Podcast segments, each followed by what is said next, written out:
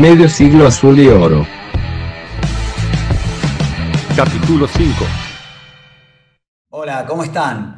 Bueno, les presento el capítulo quinto de Medio Siglo Azul y Oro. ¿Cómo estás, Ricardo?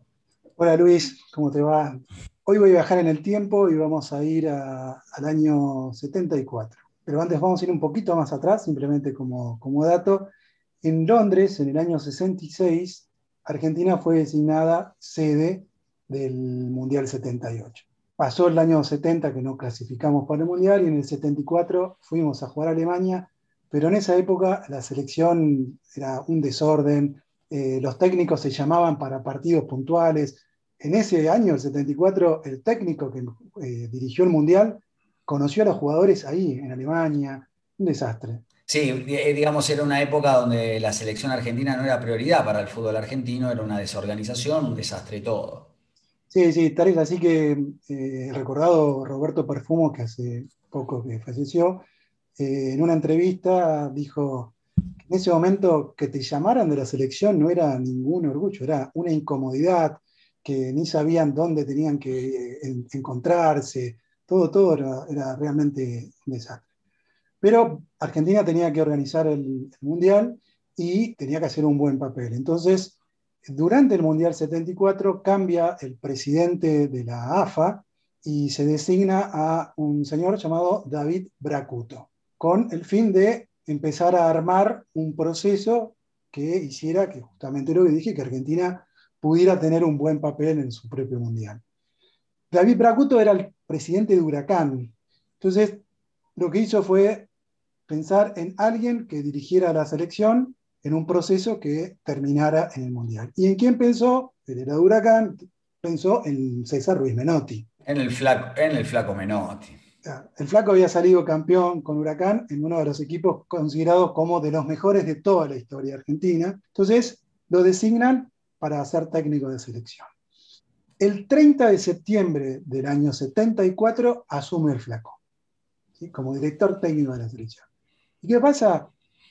El 12 de octubre, menos de dos semanas después, tiene su primer compromiso, que era la Copa Hispanidad que se jugaba con, contra España. Esa era la segunda versión, o la segunda, el segundo capítulo de esa Copa. La primera se había jugado en el 72 en España. España había ganado 1 a 0 contra un equipo argentino, como digo, que se juntó en ese momento con muchos jugadores que jugaban en Europa y que los dirigía en ese momento eh, Enrique Omar Sibori. Así que se jugaba la revancha en Argentina. Menotti tenía que armar un equipo para jugar ese partido, tenía nada, ni siquiera entrenamientos. Entonces, ¿qué hizo? Buscó una parte del equipo de su huracán, acuérdense, Brindisi, Houseman, Babington, y por expresas palabras de, de, Menotti, busqué la otra parte del equipo que mejor jugaba en ese momento. ¿Se acuerdan que yo hace un, unos capítulos atrás... Me acuerdo cuando hablamos de Racing Boca, que vos dijiste que era uno, el Boca del 74 fue uno de los equipos que mejor jugaba. Sí, tal cual. Parece que el flaco Menotti pensaba lo mismo, porque ¿qué hizo? Se llevó la mitad de Huracán y la mitad de Boca. Ese equipo salió a la cancha con Rubén Sánchez en el arco. Rubén Sánchez era el arquero de Boca, el último gran arquero de Boca surgido de sus inferiores. De las inferiores, el último gran arquero. Porque no ahí no sé si lo podemos poner a Willy Caballero.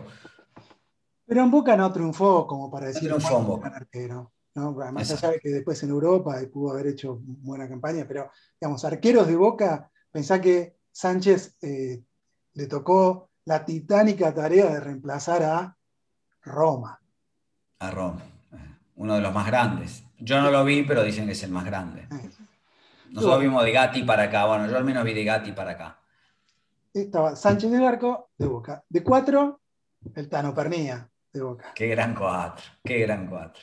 De dos, eh, jugó Paulino, que era de Racing, que también en ese partido de Racing lo mencioné porque fue uno de los que hizo uno de los goles de, de, de Racing. El 6, Roberto Rogel, de Boca. Gran, gran Roberto, sí, un gran, gran jugador. Y el 3, Carrascosa, de Huracán.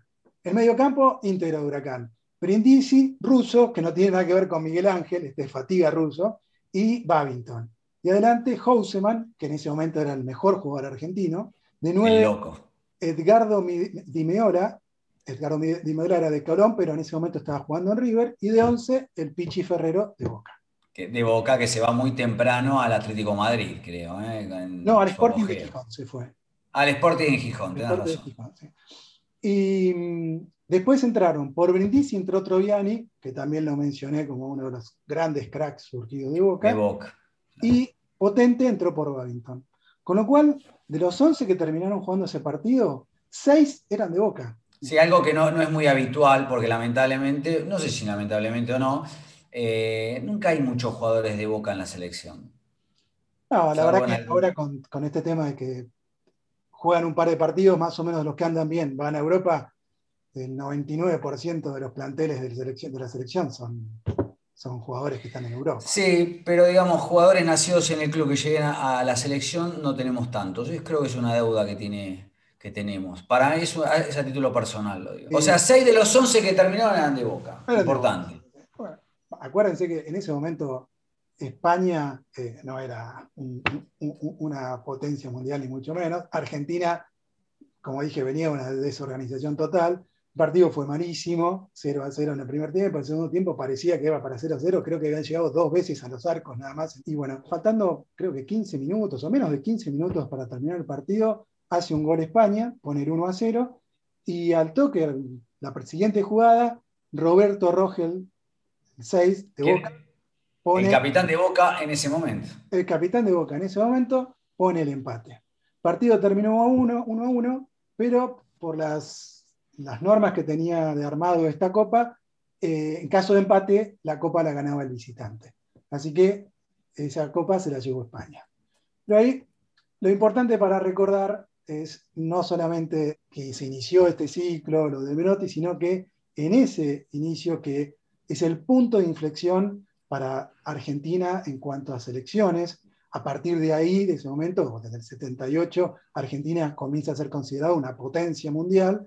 Bueno, en el inicio del punto de inflexión de la historia de la selección argentina, Boca aportó más de la mitad del equipo que terminó jugando ese partido y además tiene el orgullo de que el primer gol de esta era en la cual Argentina es potencia lo hizo un jugador de Boca, Roberto Domingo Rojas. La verdad que trajiste un dato muy interesante, personalmente no lo sabía y yo creo que muchos hinchas de Boca tampoco. Así que quiero agradecerte, como también eh, lo van a hacer eh, los seguidores de Terapia Geneise y esperamos tenerte pronto en un nuevo capítulo de Medio Siglo Azul y Oro. Gracias Ricardo, chao.